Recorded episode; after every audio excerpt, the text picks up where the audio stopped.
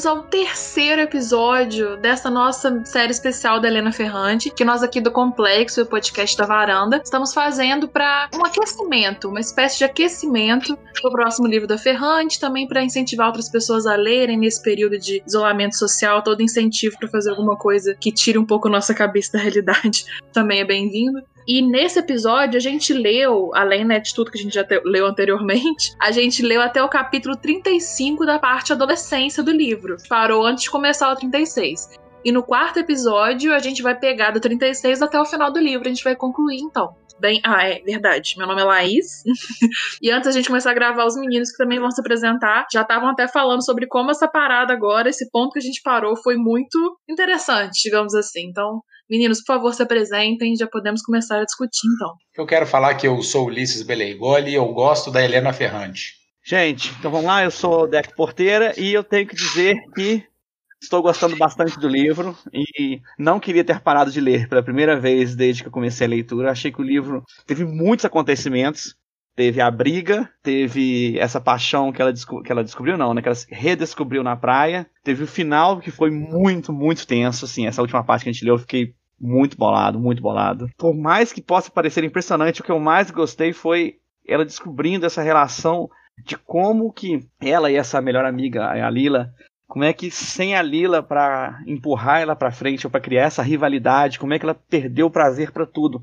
Como é que cada vez mais, na minha concepção, as duas vivem uma relação extremamente eu não sei se não vou dizer tóxica, que não é tóxica, mas é uma relação pode ser bom para ela num ponto, desse ponto de empurrar ela para frente, mas eu acho uma relação que faz muito mal para ela, porque ela nunca tá feliz. Quando ela tava toda feliz lá na praia, nas férias dela, em que ela tava se sentindo bonita, se sentindo bem, como é que uma carta da Lila acabou com ela, sabe? Fez ela duvidar de todos os valores dela. E eu acho que esse tipo de relação é uma relação bacana para se ter na vida. Mas assim, por favor. É, Guilherme, o que você tem a dizer sobre isso? Bem, já que o Deco me apresentou, eu, o que eu tenho a dizer é que a leitura agora do capítulo 18 até o 35 foram insuportáveis.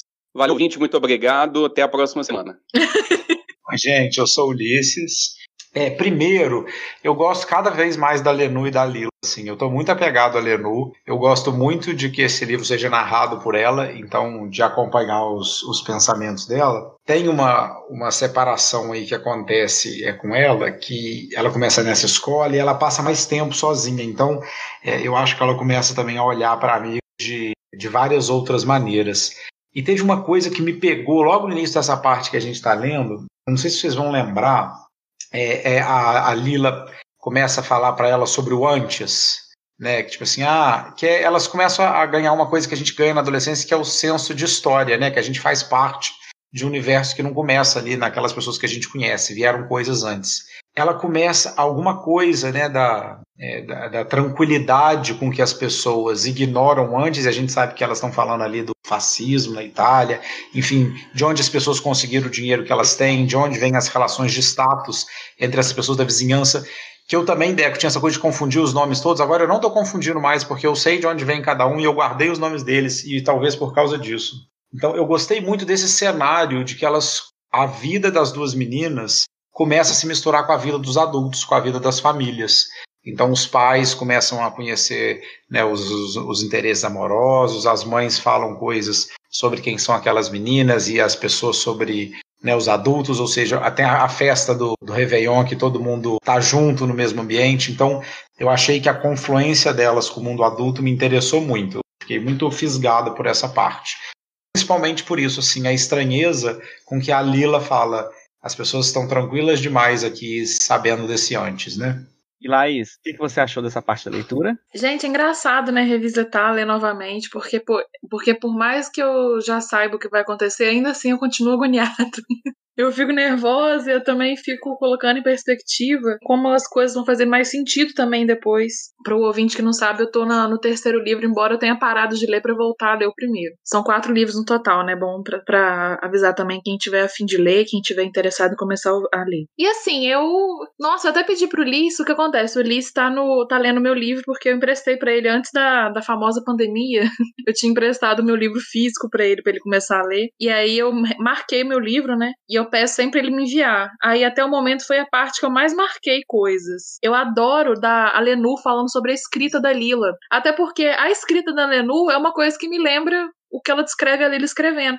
E é muito interessante não sei se foi muito claro. Tipo assim, quando a, a, parte que a Lenu fala, quando ela lê a Lila, ela consegue quase. É como se ela ouvisse a Lila falando aquilo. Ela consegue sentir um texto vivo, né? Digamos assim. É quando ela recebe a carta, né? Exatamente. Que ela fala, nossa, aquilo parece uma coisa que sairia da cabeça de Zeus e não da gente. E eu acho interessante porque esse, esse tom que ela, que ela descreve o texto da Lila eu fico tão curiosa para ler a Lila. Eu já fico encantada com o texto do Lenu. Eu gosto muito das descrições dela, da forma que ela elabora as relações dela. E eu fico com curiosidade para ler a Lila, eu fico imaginando até a forma de escrever. Você também reflete essa. tá sempre assim, ávida por falar as coisas, por descrever as coisas, né? Igual a Lenu, a gente vê que ela é organizada, é, descreve as coisas direto ao ponto, e isso é muito bonito em várias partes. É, mas eu queria tanto ler a Lila, gente, acho muito improvável acontecer, mas eu queria tanto que um dia Helena Ferrante publicasse a Lila escrevendo.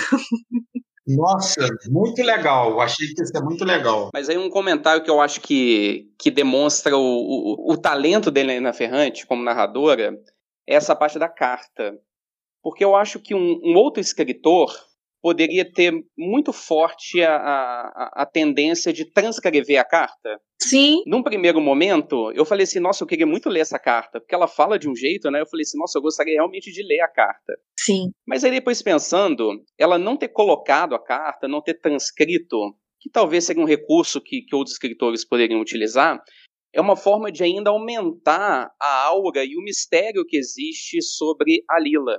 E aí, antes até mesmo da carta, é, tem uma, um, um, uma, uma relação que a, que a Lenu faz que eu acho que traduz ali quem é a Lila. Que é quando ela vai na biblioteca para pegar um livro, e aí o bibliotecário pergunta: Ah, mas a, a, Lila não vem mais aqui, a família dela não pega mais livro. E ela fica assim: Pô, eu tô sempre aqui pegando livro e tá sentindo falta da Lila. Ela comenta: Pô, mas eu leio, eu posso ler 100 livros no ano, mas se a Lila lê um livro no ano, ela deixa uma marca. Uhum. O fato de não trazer a carta também, eu acho que isso daí são vários pequenos fragmentos no qual ela vai criando uma aura na Lila que a torna uma personagem muito interessante. Sim, super. Eu me lembro do Alien, sabe? O filme Alien. Uhum. que o primeiro foi muito foi muito elogiado, né? Muito elogiado até hoje por ele esconder tanto a criatura, né? O que, que é o Alien. O Mob Dick, o, no Mob Dick a baleia só vai aparecer três terços do romance. Exatamente. E, e, como isso é legal, né? Como deixar por conta da gente ficar nessa ânsia é muito melhor. Porque com certeza expectativas serão frustradas, né? Se a gente ler essa carta. Uhum. Porque, ah, nossa, mas é só isso. Então, assim, também acho muito legal. Embora dê muita vontade, eu acho muito legal. Bem colocado. E a Laís falou isso, né? De olha, eu achei que o que a, a Lenu escreve sobre a Lila é o que eu penso da Lenu, né? Sobre a escrita. E tem um trecho, eu não vou lembrar sobre o que, que é que elas estão falando agora, que ela fala assim. E a Lenu fala: Eu gostava disso com a Lila, de a gente raciocinar juntas. E aí eu lembrei do comentário do último episódio do podcast que eu fiquei muito é, afeiçoado a isso, de ver como elas funcionam, né? Numa engrenagem assim que uma depende da outra. Eu acho que isso aparece um pouco agora mais nessa parte. A gente começa a ver como a Lenu é importante para a Lila que a Lila conta com a Lenu para algumas coisas na vida dela andarem, sabe? E eu achei isso também muito legal. E tem uma coisa mesmo, assim, de quando as pessoas estão é, juntas, alguma coisa acontece de especial. Então tem, vocês lembram o caso da redação na escola, que ela, ela tem uma conversa com a Lila e ela escreve uma redação sobre aquilo, sobre o amor na, é, na cidade, enfim, a falta de amor na cidade. É, até lembrei do Não Existe Amor em São Paulo. Mas de que como essa, essa redação é uma composição das duas, sabe? É, ali tem um pouco da Lili um pouco da Lenu, e de que como isso é genial, que a redação seduz todos os professores da escola, os alunos, e aquela redação não é uma redação da Lila, nem uma redação ela é uma redação das duas meninas. Então, é, isso foi um momento que eu achei assim, muito poético do livro, sabe? E a gente pode dizer a mesma coisa do livro que estamos lendo, né? Não é um livro tão somente que a Lenu está escrevendo, é uma composição das duas. Sim, concordo, concordo completamente. Uhum. É, é, muito confuso para mim onde começa a Lenu e onde começa a Lila, entende? É, eu acho que elas estão num ponto que elas se influenciaram tanto uhum. uma outra e uma quer tanto emular a outra, digamos assim. Ah, Laís, é a palavra que você usou apareceu de novo, desmarginação. Sim, adoro, gente, adoro. Quando o Liz me mandou, ele, eu vi que eu tinha circulado de novo. Eu amei esse conceito de desmarginalização, muito, muito. Que apareceu do lado da Lila, né? Ela falou assim, a Lila teve essa experiência. Sim, exatamente. Eu amei também uma coisa que é a complexificação da relação é, dos homens entrando ali. Então tem a, a, relação com o Rino, que é o irmão, né? Que eu acho muito legal a relação da, da, da, Lila. Não acho legal a relação, acho legal a maneira como ela é descrita, a evolução, desde os dois trabalhando junto no sapato até a barganha que cada um faz com a família né, deles. Mas essa coisa dos irmãos Solara complexificou a trama. Então a gente vê assim a, a coisa da camorra no, ali no bairro, da máfia, de como a relação deles envolve perigo, envolve armas, envolve agressões, assim, que eles estão em Nápoles, né, na década de 60, ali de 50 para 60, então é, eu senti que eu fiquei mais angustiado porque as coisas, né, que já tinham parecido que eram sérias, tipo o assassinato do Dom Aquile, é, me tocaram de uma outra maneira, ou seja, as meninas estão agora nessas tramas, né? Você não acha que agora também personificou um vilão ou vilões no livro, isso pode ter tornado ele mais interessante? Acho. Porque antes o vilão era uma figura, era um vilão momentâneo, que era figura paterna brava, sabe? Uhum. E essa coisa, assim, a gente, a, o, vai ter spoiler, tá, gente? Então essa coisa do, do vilão, que é, é, é, o Marcelo, não é? Que é o, que é o pretendente. Solar, é. É. é. Então que o Marcelo, que é um vilão declarado, vamos dizer assim, né, que tentou puxá-las pro carro, agora tá frequentando a casa da Lila e tentando se casar com ela, cortejando-a, deu uma TV para ela. Cara, e, e, você vê que a Lila, que era toda poderosa, tipo assim, que podia tudo, tá sem arma nenhuma para tentar sair da situação e para se defender disso. Uhum. Eu acho que demonstra uma vulnerabilidade num personagem muito forte, em que eu acho que joga ele para a realidade, assim. Eu acho que cada vez mais eu vejo a Lila como uma pessoa com alguns problemas, né? Por mais que ela seja a amiga genial, você vê que ela é uma pessoa que ela tem falhas. Uhum. E estou muito preocupado com a Lenô. É sobre o que a gente estava falando antes da redação ter sido escrita pelas duas, mas ela sempre se desmerecer nessa relação, porque não seria uma redação, não seria uma coisa que a Lila teria escrito sozinha, sabe? Eu acho que ela se diminui muito. Uhum. Eu acho isso preocupante. É, eu também eu concordo com o Deco. Eu concordo com as duas coisas que a gente é, vê isso do ponto de vista da Lenu, dá vontade de falar, ô Lenu, você vale também, você é uma pessoa importante, olha quanta coisa legal que você fez, vai lá, amiga. Mas isso que você falou, Deco, eu acho que é muito importante também. A gente começou a ter mais gente para odiar concretamente no livro. E o ódio cria um vínculo, né? A gente se vincula à história, tanto pelo amor quanto pelo ódio. Então, assim, nossa, eu peguei ranço de tanta gente nesse livro, desse menino, o Salvatore todo lá, é Salvatore, né? Peguei ranço de todos já. do pai, do filho, é, peguei ranço do Solara, peguei ranço do pai da, da, da Lila. Enfim, gente, tô aqui, cheio de ranço. E que aquela cena final, né? Cena, a cena final, gente. Eu acho que eu, eu vou. Né, o oh. Guilherme, na última, no último podcast, falou que não, não, entendeu muito bem por que, que a Heleninha é tão famosa, mas eu acho que as, não só as descrições, mas o universo tá ali dentro. Eu falo, gente, eu sentia o cheiro daquela cozinha, sabe? Eu, eu tava vendo aquelas panelas. Nossa, que, que ódio, gente do céu. Essa cena faz um desvio, assim, no clima da história porque a gente estava ali envolvido com outras coisas, com as coisas da Lily, da as paixões dos meninos, o menino e etc. E essa cena é, do Salvatore Pai, ela faz uma entrada e eu fico imaginando assim até a importância disso, porque assim uma menina quando sofre, né, é um assédio de um homem, né, é, ela não tá, ela, aquilo assim não tá ali, olha, é, esse dia na minha vida vai acontecer isso. Isso entra de sola, né? Uhum. Na vida das pessoas. Então, eu achei que isso funcionou também muito no livro. A gente está lendo outra coisa, a gente não está numa leitura tranquila, a gente está preocupado com outros problemas, como todas as pessoas, né? E como todas as pessoas que são assediadas, elas estão lidando com outras coisas na vida dela quando isso entra atravessando. Eu achei assim que eu tomei um susto, sabe? Eu estava numa leitura assim, ah, tô aqui envolvido com problema, eu falei, opa, e agora, sabe? O que, que a Lenu vai fazer, sabe? É, dá um então, sobressalto. E no caso da, é. no caso da Lenu, nem, te, claro, teve o assédio também, mas foi um estupro também, né? Foi. Sim, sim. Isso, é. Eu fico muito medo da continuação disso, porque aí, tipo assim, quando falou que ele levantou amanhã e te encontra, eu falei, cara, ela, ela é muito boazinha, ela não vai embora dessa casa. Ela vai ficar ali. Eu falei, ai meu Deus, tem mais. Se a Laís mandou parar de ler nesse capítulo, eu vou ficar muito puto com a Laís. mas ela vai embora, não vai? Então, ela vai embora. Caraca, isso me limpou. Só que a continuação, eu falei, aí ela, ela, falou meio que ficou um pouco confusa. A gente tá falando de umas meninas de 14, 15 anos, mas são, você imagina que a gente tá em 50, não, a gente tá em 60 já. Era uma uhum. outra relação com o corpo. E aí quando ela fala que, tipo assim, que sempre que ela lembra daquela cena, ela fica, ela tem muito nojo. Ela fala, ai, que bom, sabe? Que uhum. bom que, tipo assim, foi para esse lado.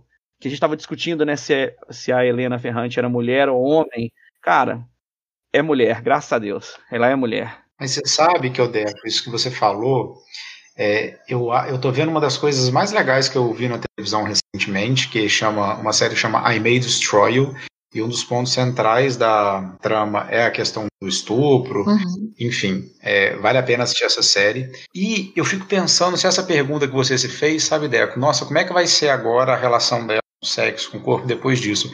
Que é o que as pessoas se perguntam muito depois de serem é, passarem por experiências sexuais traumáticas. E agora? O que, que eu vou fazer é, com a minha vida sexual? Né? O que, que eu vou fazer com trauma, com a lembrança? Com... Então eu acho muito legal que essas perguntas tenham surgido para você na leitura. Quer dizer, é, essa autora conseguiu fazer essa passagem né, de é isso, essa pergunta ficou com a gente agora. E agora, Lenu? É, a gente começa a tentar já abraçar a Lenu para ela arranjar uma boa saída para isso. Então, eu achei que é muito legal você fazer essa pergunta, porque é uma pergunta, né, para quem passa por essa situação e por tantas outras. Mas o que, que faz agora com isso, né? É tão triste, na verdade, né, constatar o quão isso é comum. Se vocês um dia tiverem, não só vocês aqui, quem estiver ouvindo também, se um dia vocês tiverem oportunidade de sentar com as mulheres mais velhas mesmo da família. Igual a gente vi, viu aqui no, viu no livro, né? Acho que é década de 60, se eu não me engano. Então, assim, mulheres dessa que cresceram nessas décadas, enfim, que estão aqui ainda com a gente, conversar com elas, falar de coisa. Tem coisas que, assim, eu só, obviamente, que agora eu sou mais velha, que aí me contaram, que eu fico assim, caraca. E é, e é tão discrepante você associar uma pessoa que sofreu aquilo, que tá viva até hoje que você tem uma completa outra imagem, tipo assim, essa pessoa sobreviveu, eu associo ela a outras coisas. É, e claro, a gente nunca deve associar uma pessoa apenas ao trauma dela, né? Embora a gente fique com esse vício, é muito ruim a gente fazer isso. Mas eu, eu fico pensando assim, caraca, que tristeza de ser tão comum e que bom que é tratado né, no livro de forma tão crua, assim, sabe? Quando eu digo isso de. Eu nem sei se eu vou deixar a parte anterior que eu falei, porque eu não tenho medo de soar algum, de alguma forma algum spoiler. Mas eu, eu, quando eu digo que eu gosto da forma que, que, que aborda esse, esse episódio do livro, é porque eu gosto de como não pega uma única via, que é, é essa da questão de isso é errado, que é, claro, óbvio. Não para todo mundo, infelizmente, mas é óbvio. Mas como que trata as, as nuances disso. Isso que eu vou, vou até reforçar a indicação do U dessa série é da HBO. Então, quem quiser ver também, puder ver, veja, assista, é muito legal também. E ela, assim, faz jus ao nome de talvez destrua você, porque realmente você fica assim, meu Deus. Nossa, gente, aqui, eu não tô precisando de mais nada me destruir, não, gente. Já Mas... temos coronavírus, não sei mais do que. Nossa.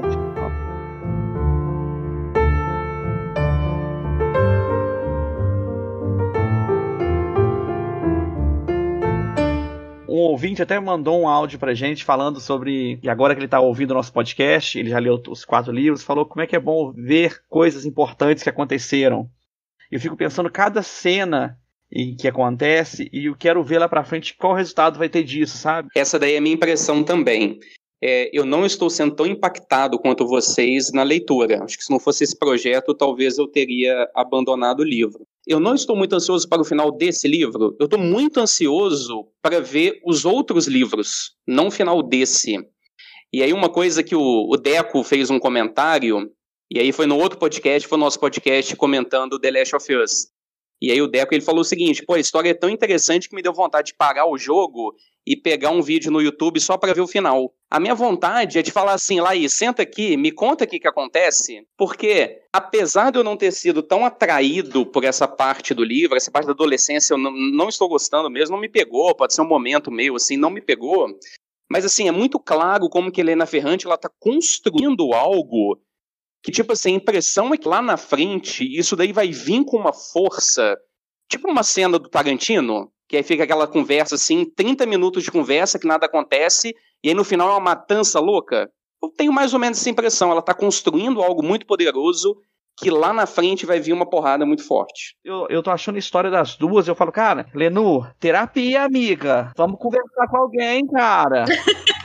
Imagina, terapia já é um tabu hoje. Imagina na Itália pós-fascismo da década de 60. Nossa. Mas o ato dela escrever o livro pode ser uma terapia, não? Ô, Ulisses, você como terapeuta.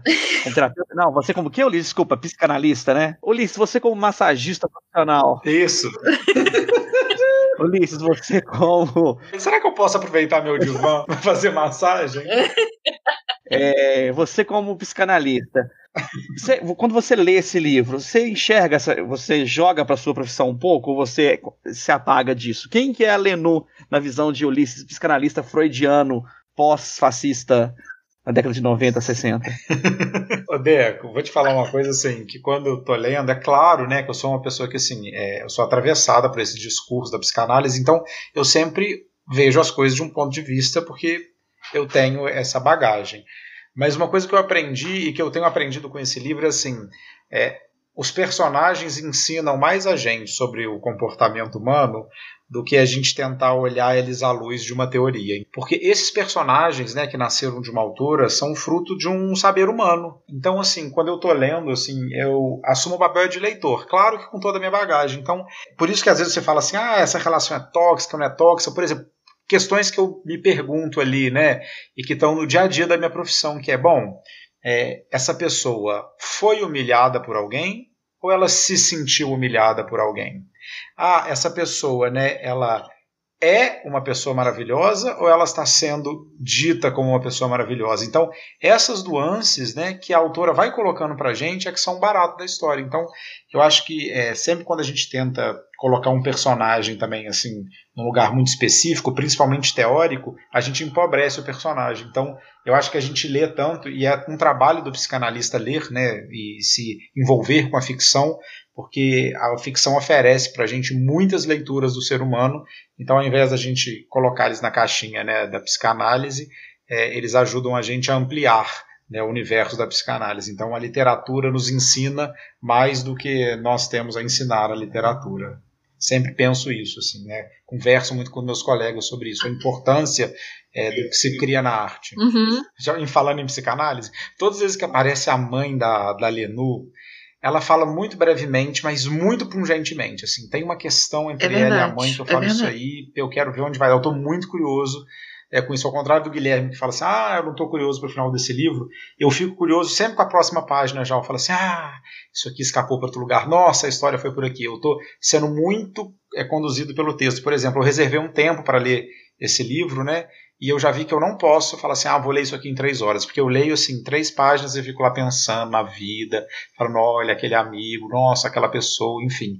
E essa história com a mãe da Lenu, assim, no meu coração, fala, gente, isso aí vai caminhar para algum lugar que não sei o que, que vai dar, mas me interessa aprender com a Lenu.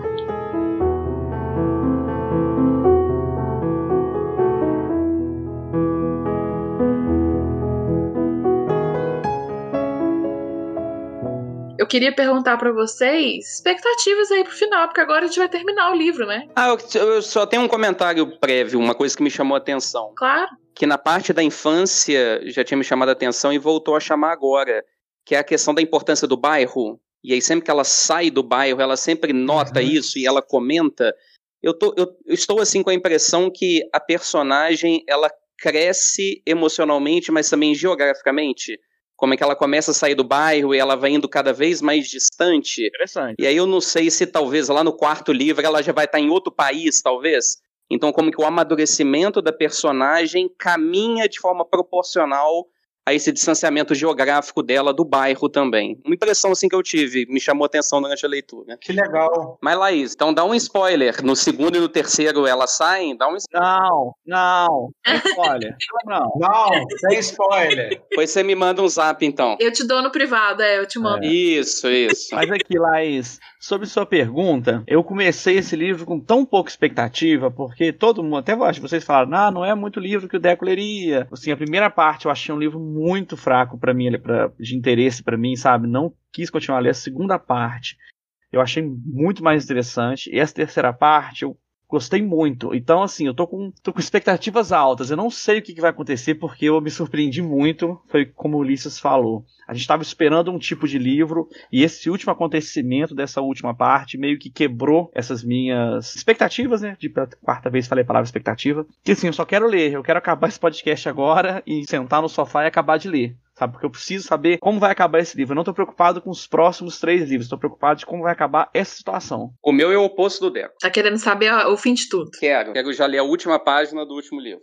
Eu, eu tô mais na do Deco. Assim, pra mim, eu não quero que acabe os livros. Então, eu quero spin-off já, quero spin-off da Lila. Vocês sabem que à medida que eu vou lendo, eu, eu inclusive demorei muito entre o segundo e o terceiro livro para começar a ler o terceiro, por, muito por culpa disso, além da correria da vida, etc. Mas eu fiquei com muita dó. Que eu falei assim, meu Deus, quando eu começar a ler o terceiro, já vai estar tá mais, já vou ter lido 50% da, da saga e já vou estar tá indo caminhando pro final. É engraçado porque ao mesmo tempo que é isso que o, que o falou, tipo, ah, às vezes você para e pensa, para e olha pro nada, né? Faustão olha pro céu em busca de respostas. Mas ao mesmo tempo dá, é um vício tão grande ficar lendo. Você pode ficar um dia inteiro só lendo esse livro. Só, só naquilo. Não parece que não cansa. Mas ela escreve muito bem, né? Muito. Tem até uma coisa assim na escrita dela que assim, é, às vezes eu pego umas frases, ah, acho que eu não vou conseguir saber explicar direito, eu peguei um exemplo. Aí ela tá explicando uma frase e aí assim, eu colocaria um conectivo, colocaria um e no meio, não sei o que ela e, não, não, não. Ela só coloca uma vírgula e continua sem o e. Me chama muita atenção isso, a forma como ele escreve. Acho que ganha uma, uma legibilidade, assim. Acho muito interessante essa técnica, assim, que ela tem. Uhum. Ansioso pelo próximo episódio. Ansioso. Então, gente, vocês já sabem, quem tá lendo junto com a gente, nós vamos então terminar o livro. Próximo episódio, estamos aí falando nossas impressões desse primeiro volume.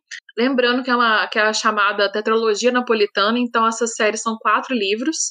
E a gente vai encerrar é, no finalzinho agora de agosto, essa nossa série especial.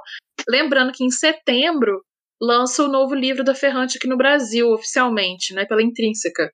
Então a gente também está fazendo isso como uma forma de aquecimento para ler o próximo da Ferrante e os meninos, quem sabe, também lerem os próximos da tecnologia da tecnologia napolitana. Então muito obrigada, meninos.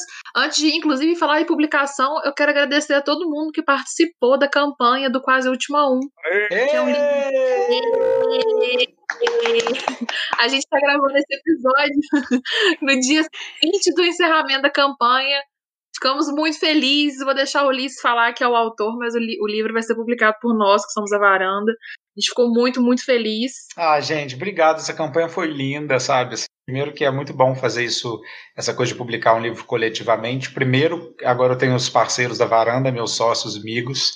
É, então é muito bom né, contar com alguém nesse processo. E depois com tanta gente. Então, assim, é tanta gente envolvida que é realmente emocionante quando chega ao fim, assim, é um super evento. Então, obrigado todo mundo. Em outubro, provavelmente, já teremos aí o primeiro livro de uma tetralogia é, para vocês lerem, tá bom? A gente vai fazer podcast, vai ser maravilhoso. Oh, genial. Obrigado, obrigado, pessoas. Beijo, até o próximo episódio, gente. Adeus. Valeu. Beijo.